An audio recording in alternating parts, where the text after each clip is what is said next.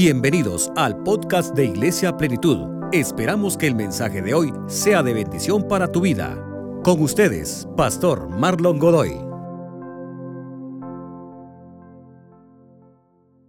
Pues hoy, después de eh, haber eh, tenido una serie de eh, que nos invitaba a declararle la guerra a ese ser que está por debajo de lo que Dios ha planeado, de lo que Dios ha creído, que nosotros podemos llegar a ser en Él.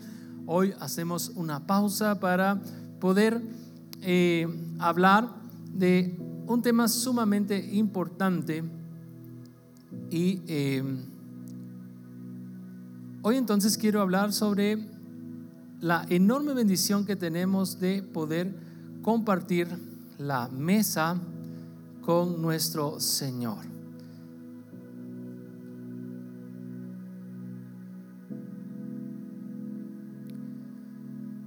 Muchas cosas suceden alrededor de la mesa.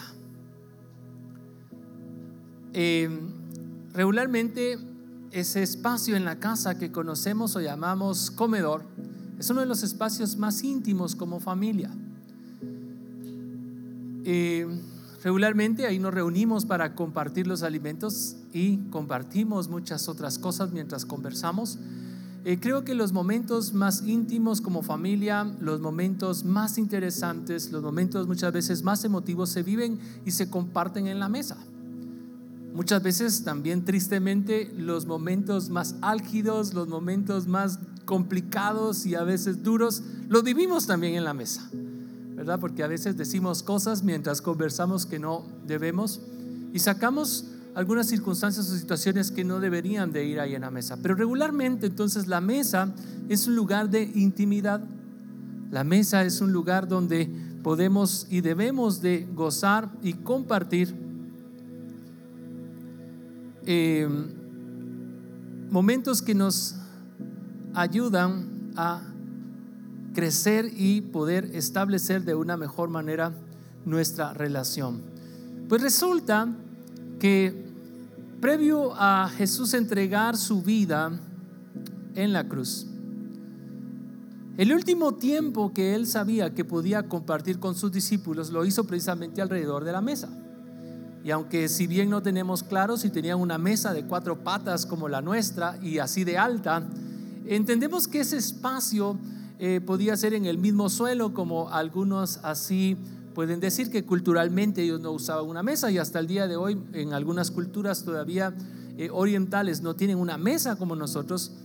Eh, esto es sumamente eh, interesante que el Señor juntó entonces a sus discípulos alrededor de lo que podemos hoy denominar como la mesa. Y allí Él les envió, preparen todo, se reunió con sus discípulos y le dio las últimas instrucciones y las que podríamos considerar las más importantes.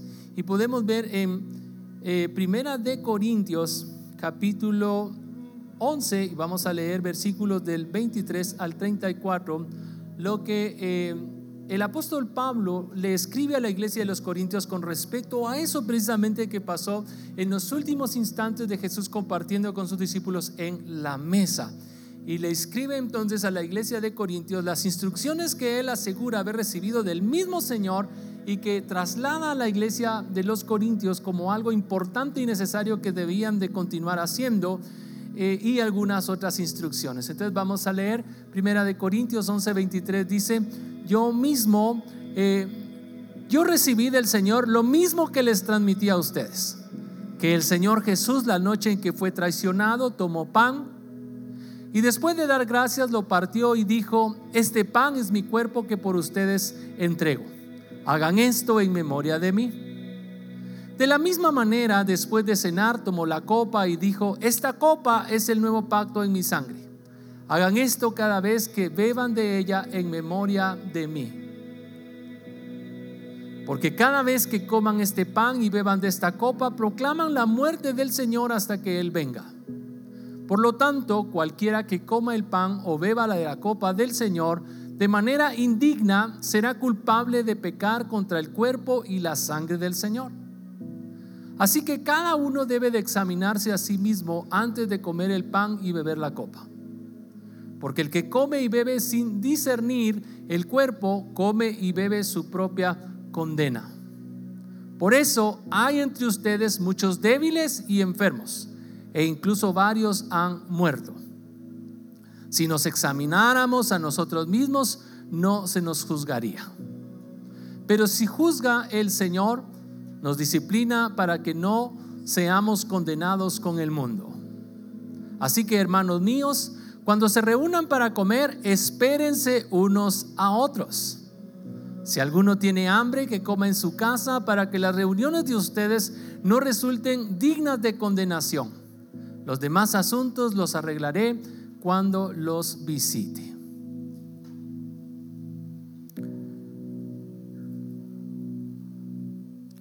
Entonces vemos al apóstol Pablo aquí dándole instrucciones a la iglesia de los Corintios. Resulta que ese espacio especial e importante como la mesa donde se celebraba la comunión con el Señor, la iglesia de los Corintios lo había tornado un tanto complicado. Un evento, una, un tiempo y un momento sumamente especial se había convertido en un verdadero dolor de cabeza en la iglesia de Corintios. Porque ellos no hacían lo que nosotros hacemos hoy de manera simbólica, tener una pequeña copa y un pedacito de pan o de galleta, sino que ellos efectivamente tenían toda una comida. Y habían pasado de tener algo simple y sencillo con el ánimo de conmemorar eh, y recordar al Señor a tener tremendas comilonas. Y algunos presumían de llevar mejor comida que otros. Algunos reclamaban el que unos ponían y otros no. Eso no pasa en nuestra cultura, ¿verdad? Ellos tenían problemas con eso y ponían queja, pastor, mira, la familia fulana no trajo nada y fue la que más comió de lo que yo traje. Pastor, mira que nosotros trajimos carne de primera y resulta que los hermanos fulanos trajeron solamente frijolitos. Pero ellos se comieron toda la carne. Entonces tenían problemas. Y de repente algunos decían, bueno, yo traje y al final ni siquiera probé. y tenían problemas y tenían pleitos y entonces el día de unidad, ese día de intimidad y ese día en el cual se debía de recordar al Señor en la mesa, resulta que lo que había eran grandes problemas y grandes pleitos. Llegaron a oídos del apóstol Pablo. Y el apóstol Pablo entonces se ve en la necesidad de darles algunas instrucciones para que la experiencia que ellos vivían no dependiera de la condición de su corazón, sino del verdadero sentido que aquello o esto significa o representa. Es sumamente importante entonces lo que hoy el Señor quiere hablarnos. Quiero que veamos, hoy tenemos la enorme bendición de estar en la mesa. El Señor nos ha invitado a estar en su mesa. Y en la mesa, la comida que compartimos con el Señor, debe de ser una oportunidad de crecimiento espiritual, una oportunidad de, ser bendecidos y una oportunidad de poder enfocarnos en la actitud correcta. Y en el pasaje que hemos leído de Primera de Corintios, capítulo 11, quiero que descubramos eh, por lo menos cuatro cosas que debemos de tener presentes cada vez que celebremos la cena del Señor, lo que llamamos o conocemos como la cena del Señor. En primer lugar, es importantísimo que cada vez que usted escucha, ven los anuncios o escuche que anunciamos próximo domingo tendremos Santa Comunión o Comunión o Santa Cena, como le llamemos, regularmente lo tenemos el primer domingo de cada mes, pero debido a que la primera semana o el primer domingo de este mes tuvimos un evento diferente, lo pospusimos para hoy. Pero regularmente, para que usted lo recuerde, el primer domingo de cada mes es ese día en el cual le damos un restart a nuestra vida a través de la comunión en la mesa con nuestro Señor. Así es de que téngalo presente. Y sabe que como iglesia, como hijo del Señor, miembro de su cuerpo, es algo que debemos de anhelar. Venir el domingo, en especial ese día en el cual compartimos la mesa con el Señor, es algo que tenemos que celebrar, es algo que tenemos que anhelar. Y es algo que debemos de buscar no perderlo. Y en esos días en los cuales compartimos la mesa con el Señor, debemos de buscar primeramente darle un vistazo hacia el pasado. En primer lugar, la actitud correcta nos debe de llevar a darle un vistazo hacia el pasado. ¿Y qué vamos a ver en el pasado? Pues no vamos a ver nuestra vida, sino que quiero que veamos hacia atrás en la historia y consideremos la muerte de nuestro Señor Jesucristo. A muchos no nos gusta recordar a nuestros seres queridos que han fallecido, pero cada vez que nos reunimos a compartir la cena, la mesa con el Señor, es importante que recordemos que Él murió. ¿Por qué? Porque hay enormes beneficios para todos y cada uno de nosotros como resultado de su muerte. Les decía, no nos gusta recordar, sobre todo cuando está cerca la muerte de alguno de nuestros seres queridos, porque pensamos en ellos, nos eh, entristecemos porque sabemos que ya no están y recordamos también los momentos que con ellos pasamos. Pero Jesús quiere que usted y yo recordemos su muerte. ¿Por qué? Porque como cristianos tenemos enormes beneficios como resultado de la muerte de nuestro Señor Jesucristo. El apóstol Pablo en la primera carta a los Corintios capítulo 15 y versículos del 3 al 4 nos dice, de la misma manera, no, es primera de Corintios 15 del 3 al 4, ese es primera de Corintios 11, 25.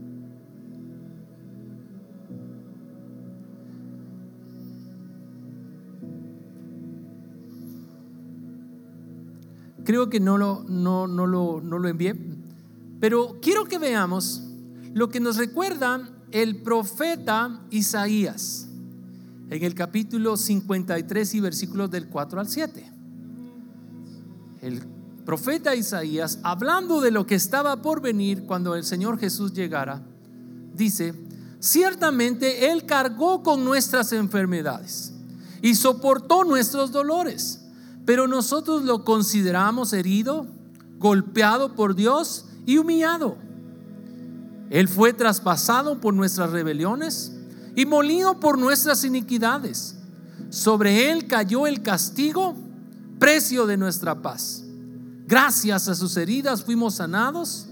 Y aunque todos andábamos perdidos como ovejas y cada uno seguía su propio camino, el Señor hizo recaer sobre él la iniquidad de todos nosotros, maltratado y humillado. Jesús quiere entonces que nosotros recordemos lo que recibimos gracias a su muerte. Fue precisamente en la cruz al morir que Él cargó todas nuestras enfermedades y soportó todos nuestros dolores. Entonces, hay un enorme significado en recordar su muerte. Porque al final no es la narración de su vida o sus buenas enseñanzas las que nos han salvado, sino que todo se centra y tiene realmente poder por su muerte. Por eso entonces es importantísimo que recordemos su muerte. Él murió por nuestros pecados. Él fue el sustituto. Él tomó nuestro lugar. ¿Qué dijo el profeta Juan cuando lo vio? ¿Qué dijo? ¿Cómo se refirió a él? He aquí el Cordero de Dios que quita el pecado del mundo. El Cordero de Dios. Los sacerdotes tomaban un cordero y lo presentaban en nombre del que pecaba. Pero viene el profeta y dice, es Dios ya no un sacerdote mortal, ya no un pastor, sino Dios mismo quien presenta un cordero. Y ese cordero no es más ni menos que Cristo. Y Cristo, cual el cordero en el pasado, pero esta vez de manera perfecta, única y para siempre, cargaría sobre sí el pecado de todos nosotros y con eso nos daría o nos concedería la salvación. Entonces, cada vez que participamos en la mesa, es necesario que echemos un vistazo hacia el pasado. ¿Por qué? Porque esto nos permite recordar los beneficios de Dios, perdón, los, beneficios que Dios, ¿sí? a través de Cristo Jesús, nos concedió. Gracias a lo que nos dice el profeta Isaías, podemos tener bien presente qué fue lo que sucedió ahí. El castigo de nuestra paz cayó sobre él, en sus heridas fuimos sanados, él fue la ofrenda que puso paz entre Dios y el hombre que estaban distanciados a causa del pecado en el huerto. Y aunque todos andábamos perdidos como ovejas y cada uno siguiendo su camino, el Señor hizo recaer sobre él mismo el pecado de todos nosotros. Entonces, es importantísimo recordar su muerte, porque su muerte fue el pago por la deuda que tú y yo teníamos que pagar. Romanos 5.8 nos dice que Él voluntariamente se dio por amor a nosotros. Él lo dijo en una oportunidad, ¿saben? No hay mayor o más grande amor que este, el que uno ponga su vida por sus amigos. Entonces Él murió y nos amaba. Y Él lo dijo bien claro, a mí nadie me quita la vida, yo la pongo en rescate por ustedes. Entonces cuando recordamos su muerte, estamos recordando el precio que fue pagado por nuestra salvación. Entonces, recuerde, Él pagó nuestra deuda, Él se entregó de manera voluntaria, Él entregó su cuerpo en manos de hombres malvados que no tuvieron piedad con Él. Y muy importante, Él llevó sobre sí el pecado suyo y mío, el pecado de toda la humanidad lo cargó sobre sí mismo. Entonces lo más importante a la hora de recordar no es solamente traer a memoria un hecho histórico, sino que debemos de participar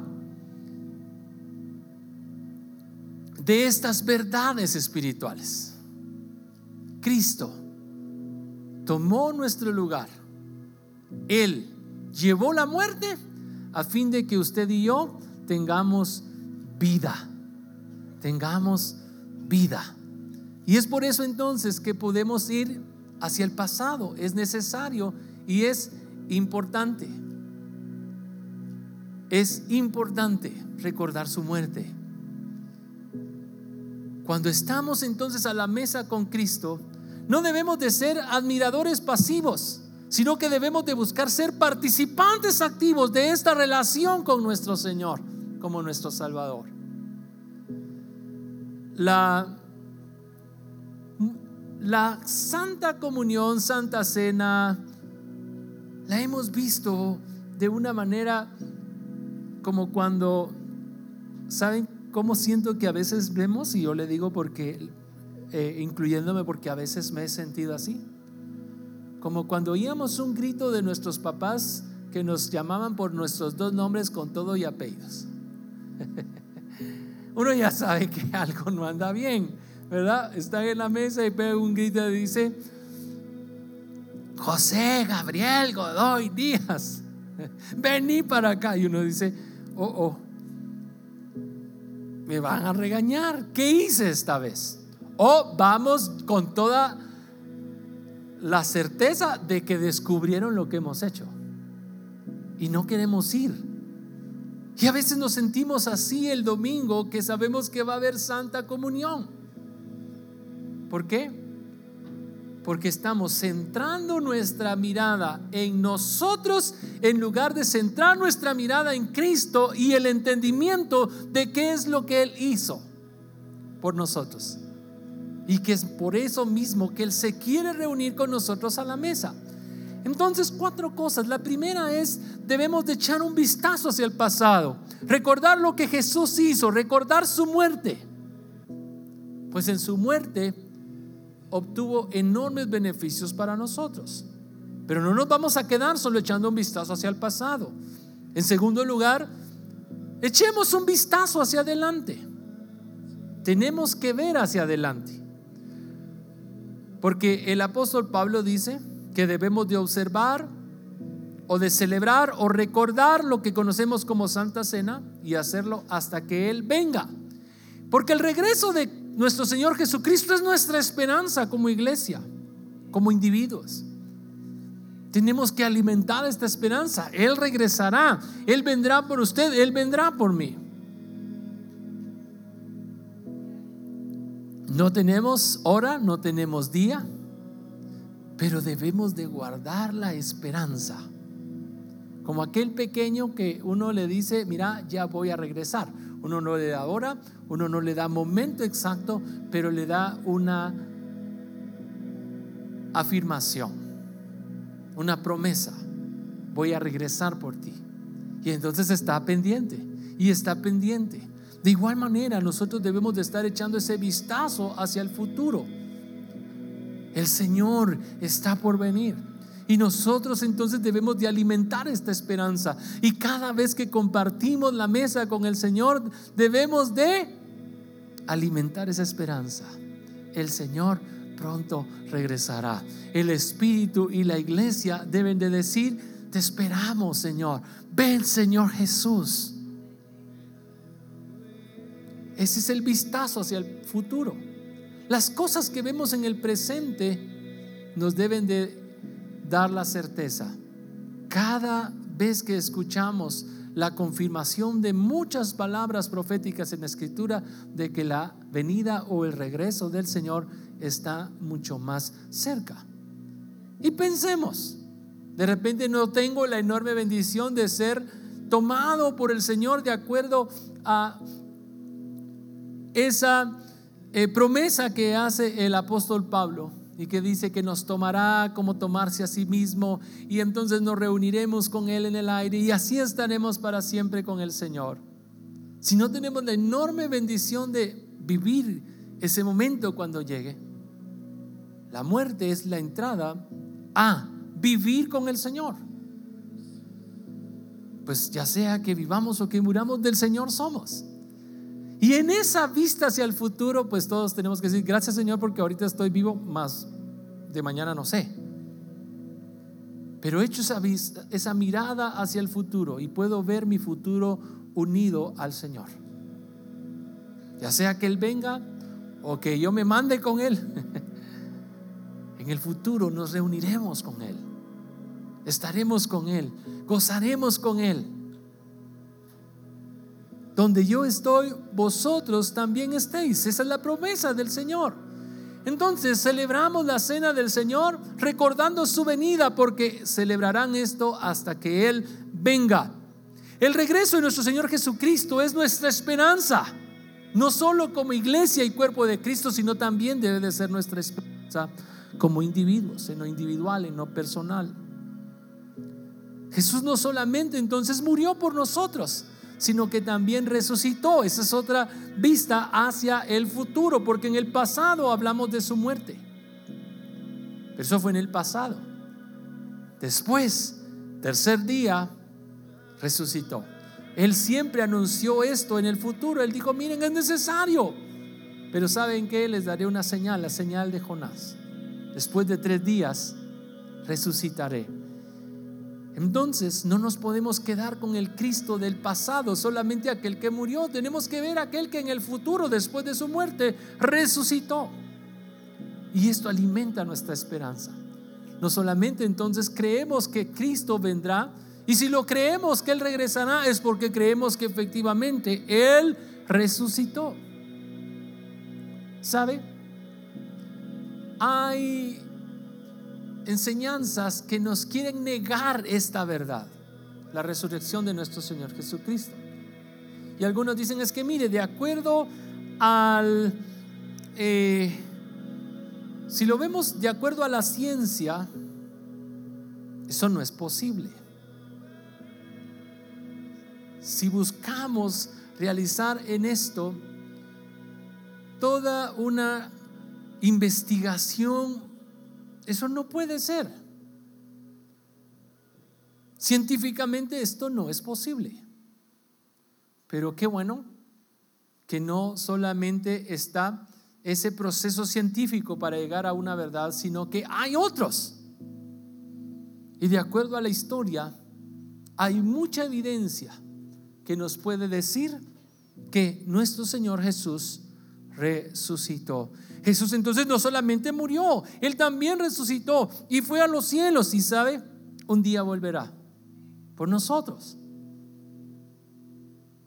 Y eso debe de alegrar nuestro corazón. Hoy en día no somos todo lo que deberíamos de ser. Pero cuando Él venga y cuando Él nos tome, en la primera carta del apóstol Juan capítulo 3 y versículo 2 nos dice que seremos como Él. Seremos como Él. Entonces es importantísimo, quiero que piensen esto. Cada vez que oiga, próximo domingo, Santa Comunión, empecemos a preparar nuestro corazón pensando en el pasado, lo que Él hizo en el pasado, entregó su vida. Posteriormente, a futuro, Él resucitó. Y eso es lo más importante en cuanto a nuestra fe. Porque el apóstol Pablo lo dijo de esta manera. Y si el Señor entonces no resucitó, nuestra fe es vana. Pero Él resucitó. Él venció la muerte. Él ascendió a los cielos y Él está sentado a la diestra de Dios Padre. Y Él sigue rogando e intercediendo por nosotros. Entonces, esto es sumamente importante. Alimentar nuestra fe con el hecho de que Cristo resucitó. Y si me voy, quiero que sepan que también un día regresaré porque voy a preparar un lugar para ustedes, a fin de que donde yo esté, ustedes también se encuentren juntamente conmigo. ¿Y sabe qué dice? Que un día volveremos o un día estaremos con Él a la mesa. Estaremos de nuevo a la mesa. Entonces es tan importante echar ese vistazo hacia el pasado, pero es sumamente más importante, relevante echar esa mirada hacia el futuro cuando Él resucitó y cuando Él regrese. En tercer lugar, hay un llamado a ver hacia nuestro interior. Necesitamos echar un vistazo hacia nuestro interior.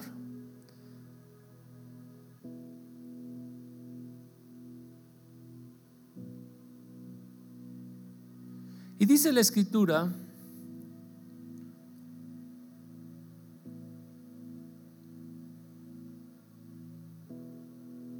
siempre en el capítulo 11, y vamos a ver versículos 27 y 28 de Primera de Corintios, y el 31 y 32.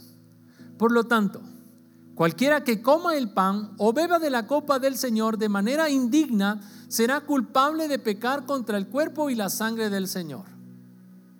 Así que cada uno debe de examinarse a sí mismo antes de comer el pan y de beber la copa.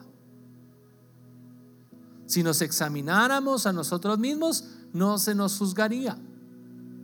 Pero si no, pero si nos juzga el Señor, nos disciplina para que no seamos condenados con el mundo. En tercer lugar, entonces hay un llamado a echar un vistazo hacia nuestro interior es importantísimo hacer esa introspección.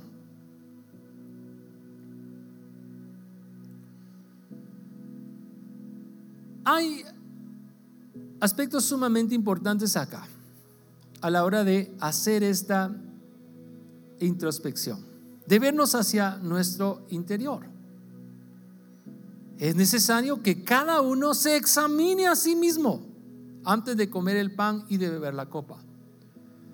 Porque el que come y bebe sin discernir el cuerpo, come y bebe su propia condena, dice esta versión. Discernir. ¿Qué significa discernir? Por ahí creo que tenemos la definición de discernir, ¿lo tenemos? La palabra discernir es sinónimo de juicio no de juicio de condena, sino de analizar. Y dice, es sinónimo de juicio, es sinónimo de la palabra perspicaz. Vea esta otra, distinguir, pero también es sinónimo de comprender Es decir, cuando una persona disierna algo, debe de comprender, debe de distinguir lo bueno de lo malo, lo correcto de lo incorrecto y ser prudente en su manera de actuar. Esto no es de un diccionario bíblico, esto es de eh, un diccionario puramente de la lengua española. Entonces la escritura nos llama a que podamos discernir. ¿A fin de que Participemos dignamente. Aquí es donde este pasaje ha dado mucha controversia y lugar a situaciones que no son necesariamente a las que el apóstol Pablo nos está llamando. Porque el apóstol Pablo nos dice a fin de que seamos dignos. No, no está hablando de nosotros, sino que está hablando de nuestra manera de actuar. Porque al final tú y yo no éramos dignos de participar en la mesa del Señor. Pero por su muerte, la cual recordamos que nos concedió ese privilegio a todos los que le aceptaron, a todos los que creen en su nombre, les dio potestad o autoridad de ser hechos hijos de Dios. Y nos entró, nos invitó. Pero siendo hijos y habiendo sido dignos, no por lo que nosotros hacemos, sino por lo que Él hizo, podemos actuar de manera indigna. Muchas veces como hijos actuamos de manera indigna en nuestras casas. A veces, eh, bueno, voy a hablar de mi persona. Yo recuerdo que en alguna oportunidad enojé a mi mamá. Enojé a mi mamá porque al llegar a casa y preguntarle qué hay de comer había envueltos de pacaya.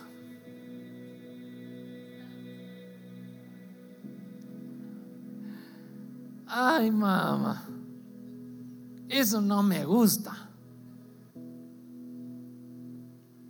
No, mi hijo, pero mira qué tan rica que es la pacaya con la tortilla y le ponen. No, mamá, eso es horrible. A usted porque eso le gusta. No, hombre, probalo. No. ¿Por qué no hizo pollo? Carne asada. frijoles blancos con costilla. No, hizo eso que a usted le gusta. Y como a usted le gusta, piensa que a todos nos gusta. Y recuerdo que yo enojé a mi mamá en alguna oportunidad por actuar de manera indigna, aun cuando era hijo y mi posición no estaba en eh, entredicho en cuanto al amor y todo lo que ella tiene para mí, yo sí como hijo estaba actuando de manera indigna. En lugar de discernir y comprender que a veces se puede y que a veces no, y que al final nuestros padres están en la obligación de darnos lo que es mejor para nosotros y no lo que nosotros queremos, actuamos de manera indigna muchas veces como hijos. Ahora, lo que el apóstol Pablo está diciendo entonces, miren, ustedes tengan cuidado porque no son dignos. No, no está diciendo eso. Si bien es cierto, no éramos dignos por nuestros propios medios, nadie, todos los que le recibimos, los que hemos creído en su nombre, se nos dio la dignificación de hijos. Por lo tanto, debemos actuar de manera digna y no indigna a la hora de comer o de participar de la cena del Señor. Entonces yo también podría venir de manera indigna a la mesa del Señor, por supuesto sin examinarme y sin decir, Señor, hoy que voy a participar de tu mesa, a recordar tu sacrificio, tu muerte, recordar tu promesa de regresar y recordar todo lo que tú hiciste por mí a fin de que viva una vida de santidad. Y no lo he hecho. Te pido perdón. Tu misericordia es nueva cada mañana, yo lo estoy disfrutando, por lo tanto quiero agradecerte. Y quiero presentar mi corazón manchado por el pecado, pero quiero recibir tu perdón. Quiero recibir tu bendición. Esa sería una actitud digna para participar de la cena del Señor. Pero en algunas otras se nos enseñó de manera distinta. Entonces, examínese cada uno. Y entonces nos examinamos. Bueno, sí, fallé. Entonces, ni modo, ¿verdad? No puedo participar. ¿Quién puede venir de manera perfecta ¿Quién puede decir yo vengo hoy? Sí, mire, tengo un mes de santificación donde incluso ya me siento con alas. No fallé ni de, ni de palabra ni de hecho. Mis ojos solo estuvieron centrados en Cristo. No, fallamos. Y el que fallemos no quiere decir que eso nos descalifica. Lo que nos descalifica es no reconocer. Y por eso dice, si ustedes se examinaran, se juzgaran a sí mismos, entonces no tendrían necesidad de ser juzgados por el Señor. Porque a quien presenta su pecado delante del Señor, que dice la Escritura, el que confiesa su pecado y se aparta, este alcanza misericordia. Pero el que no entonces será, será juzgado por el Señor, no por nosotros. Ninguno de nosotros está llamado a juzgar a su hermano. Hay un llamado entonces a participar de manera digna de la, cena del Señor. Debemos de examinar nuestro corazón, debemos de juzgarnos a nosotros mismos y debemos de confesar nuestro pecado delante del Señor. Por eso es tan importante compartir la cena del Señor. Algunos dicen, no, hoy hay Santa Cena, mejor no voy porque estoy mal. El propósito de participar en la cena del Señor es que enmendemos esas cosas que en las cuales andamos mal, que escudriñemos nuestros caminos y regresemos al Señor. Ese es el llamado de la, del Señor a compartir su mesa. No es alejarnos ni rechazarnos, al contrario, es vengan, vengan.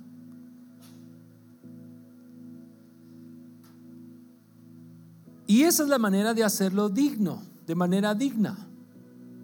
Si llegamos a la mesa del Señor sin confesar nuestros pecados, es entonces hacernos culpables de la muerte de Cristo, de su cuerpo y de su sangre. ¿Por qué? Mucho se ha hablado sobre el tema de cuando la escritura dice sobre el pecado que no será perdonado. Escritura dice, porque todo pecado le será perdonado al hombre, menos la blasfemia contra el Espíritu Santo. ¿En qué consiste la blasfemia contra el Espíritu Santo?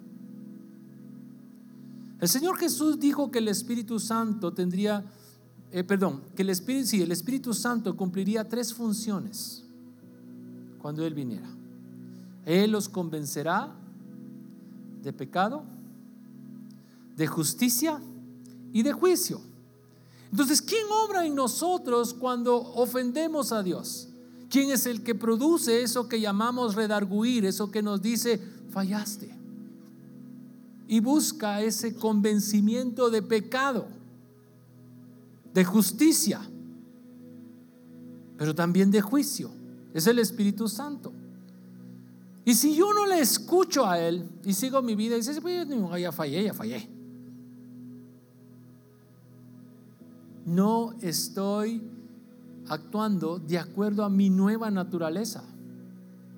Y ese pecado entonces no puede ser perdonado. ¿Por qué? Porque no hay un reconocimiento en mí de que efectivamente fallé. No sé si me estoy explicando. Voy a ver si se lo puedo decir de esta manera. El único pecado que a usted y a mí no me es perdonado es aquel pecado del cual yo no quiero hacer un reconocimiento. El Espíritu Santo dice, fallaste. Yo digo, no, no fallé. Entonces, ¿cómo se me va a perdonar un pecado del cual no quiero yo tener el arrepentimiento?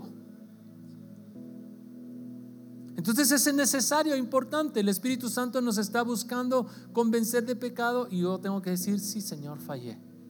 ¿Se recuerda lo que oraba aquel hombre postrado en el templo y le decía, sí, Señor, sé propicio a mi pecador?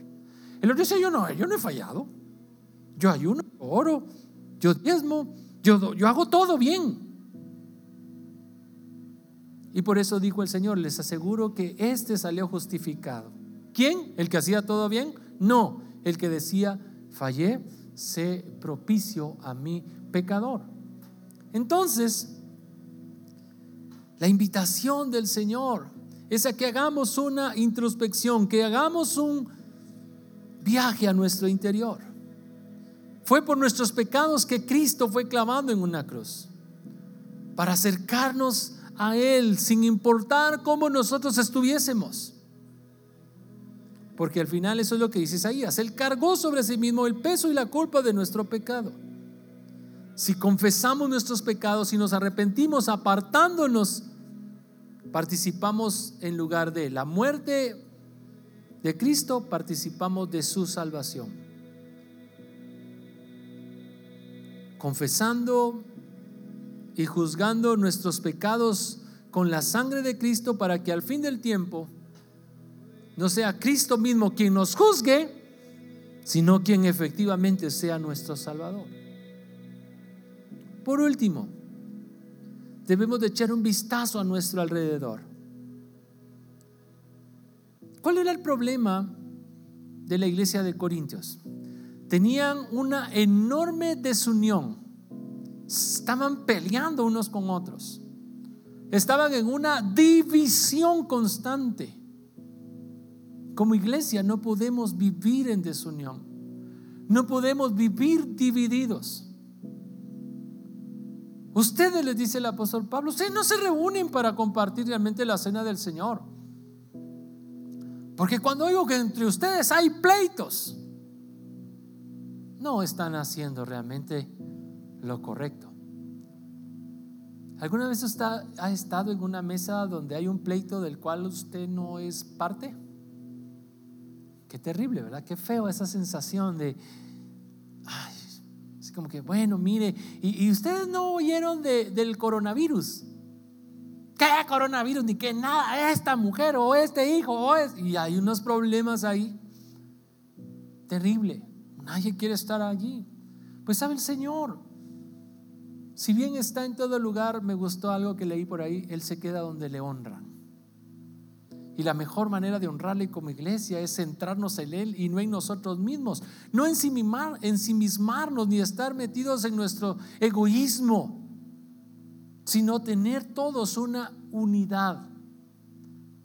A ver a nuestro alrededor. Ah, es que no me gusta fulano cómo hace las cosas. Ah, es que esto, ah, es que lo otro. El que estemos juntos dentro de estas paredes de este precioso templo, no necesariamente quiere decir que estemos unidos. Y hay un llamado hoy de parte del Señor a que como iglesia tengamos unidad.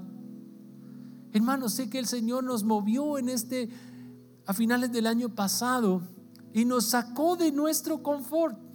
Si bien teníamos dificultades y de repente algunas cosas se nos estaban complicando, teníamos el confort de estar en un lugar, en un, sitio geográfico donde de repente nos era más fácil llegar. Teníamos un horario al que de repente nos era más fácil asistir. Pero el Señor nos movió. Pero a la hora de movernos no nos dejó sin un techo. No nos dejó sin un espacio para reunirnos. Estamos acá y estamos bien. Y debemos de estar unidos en esto. Que no le guste el horario es muy probable, a mí tampoco. Le decía a Claudia, hoy con Claudia decía, qué extraño esto de no tener servicio domingo en la mañana. Y de repente sí te toca hacer un mayor esfuerzo para venir hasta este lugar, pero sabes que esto es lo que el Señor nos ha dado. Y en lugar como su servidor de estar alegando porque yo quiero pollo frito o asado en lugar de pacayas envueltas, debemos de agradecerle al Señor y unirnos. No quejarnos. Es que pastor me queda más lejos, sí. Es que pastor, el horario no es el que quisiéramos, sí. Pero esto es lo que ahorita tenemos. Y esto es lo que debemos de agradecer. Y cuando tú y yo en unidad le digamos, gracias Señor por este lugar, gracias por estas instalaciones, ¿sabe qué? De repente va a llegar el momento en que eso ya no nos va a importar, ni la distancia, ni el horario.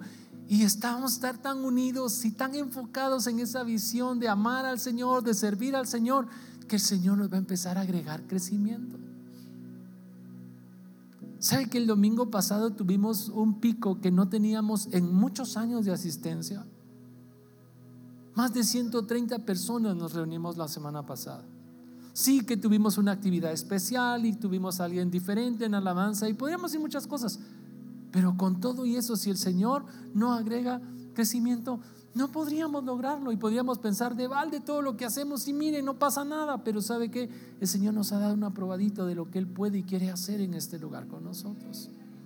¿Y qué tenemos que hacer? Echar un vistazo hacia nuestro alrededor, ver lo que tenemos y unirnos.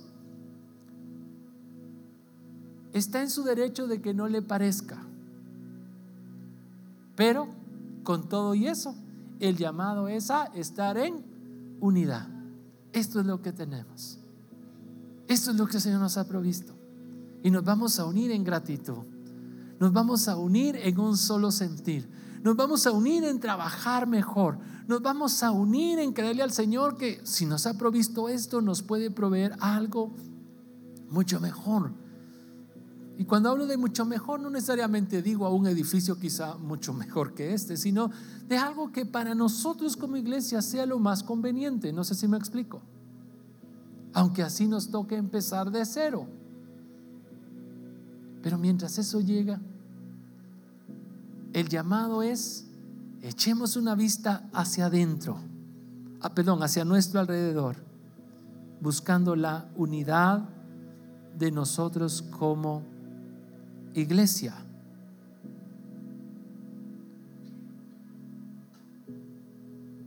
Eso vamos a ver eh, el capítulo 11, versículos 33 y 34 para ir concluyendo acá. Así que hermanos míos, cuando se reúnan para comer, espérense unos a otros. Si alguno tiene hambre, que come en su casa para que las reuniones de ustedes no resulten dignas de condenación.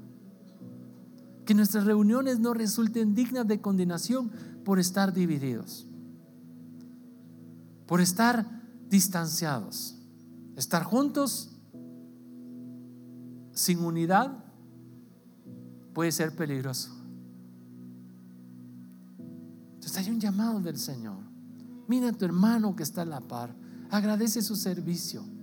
Agradece lo que hace. Yo hoy temprano miraba a, un grupito de, del equipo de Pleniquís reunidos en un salón hablando de cómo había estado las últimas enseñanzas, qué había estado bien, qué podían mejorar. Agradezcamos a ese equipo.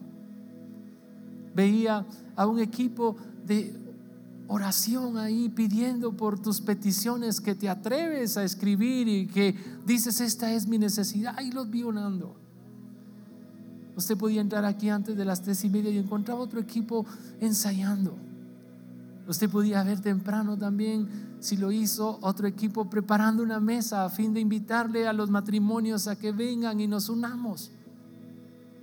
Usted no puede estar como su servidor malcriado, alegando porque usted quiere pollo asado cuando lo que hay es pacaya.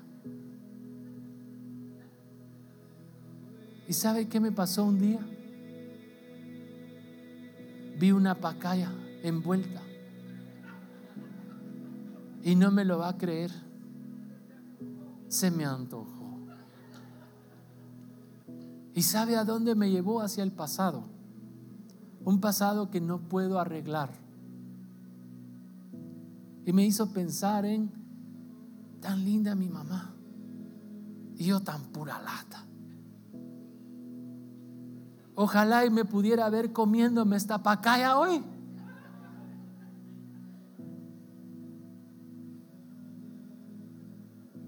Discernamos hoy, escudriñemos, analicemos pero sobre todo, ¿sabe que Busquemos vivir este tiempo que estamos viviendo en unidad. ¿Cuánto tiempo vamos a estar aquí? Aún no lo sabemos. Estamos orando y estamos pidiendo por un nuevo lugar. Pero ¿sabe que Yo también he dicho, Señor, no voy a esperar un nuevo lugar para hacer las cosas bien. No voy a esperar un nuevo lugar para seguir creyendo por crecimiento. No voy a esperar un nuevo lugar ni un nuevo horario para seguir creciendo en lo individual. Al contrario, quiero que cuando ese nuevo lugar llegue, como iglesia, como individuos, estemos cada uno mejor. Póngase de pie. Hoy el Señor nos invita a venir a la mesa. quiero que hagamos estos cuatro, cuatro puntos que vimos hoy. Número uno, echemos un viaje hacia el pasado y consideremos la muerte de nuestro Señor Jesucristo. Mas el herido fue por nuestros pecados. El castigo de nuestra paz cayó sobre él. Y en sus heridas fuimos sanados. Hay beneficios en su muerte. Solo en este pasaje encontramos paz, encontramos beneficio de sanidad y encontramos un beneficio que tiene que ver con salud, aceptación. Si tú tienes necesidad de esto hoy, echa mano del pasado en su muerte. Pero si estamos siendo faltos de esperanza, echemos un vistazo hacia el futuro. El Señor resucitó y prometió estar con nosotros todos los días hasta el fin del mundo. El Señor prometió que regresará y Él lo cumplirá. Y mientras tanto nosotros gocémonos en Él y digamos, el Espíritu y la iglesia te esperan, buen Señor Jesús. Echemos un vistazo hacia nuestro interior y digamos, Señor, te he fallado. He sido malagradecido. He dejado de disfrutar las cosas que tú me has provisto pensando y centrándome en las que no tengo. He fallado, Señor, porque he dejado de buscarte, porque he dejado de buscar y anhelar la santidad, porque he dejado de refugiarme en ti y en tu Espíritu Santo, porque he dejado de servir, porque he dejado de ser útil, porque he dejado de ser un instrumento de bendición para mí, pero también sobre todo para otros.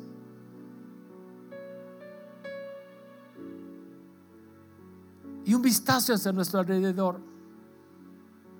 He dejado de estar en paz con hermanos, he, he dejado de estar en paz con miembros de la misma iglesia. No soy de los que colaboran en unidad porque me cuesta aceptar o ver lo que tú estás haciendo en este momento. Pero hoy que estoy en la mesa, no quiero estar de manera indigna. Siendo indigno, aquí estoy. porque tú me dignificaste. No quiero actuar de manera indigna, Señor. No quiero ser un arrogante aquí en la mesa. No quiero ser un Judas que mete su mano en tu plato mientras en mi corazón hay tanta cosa mala de la cual no quiero arrepentirme y afrento al Espíritu de Dios que me convence y que quiere que me redarguye y busca convencerme de pecado. No quiero ser, Señor, alguien que actúa de manera indigna cuando tú le has dignificado llamándolo a tu mesa. Hoy, Señor, quiero que perdones nuestros pecados. Hoy te confesamos nuestro pecado y te pedimos perdón, Señor.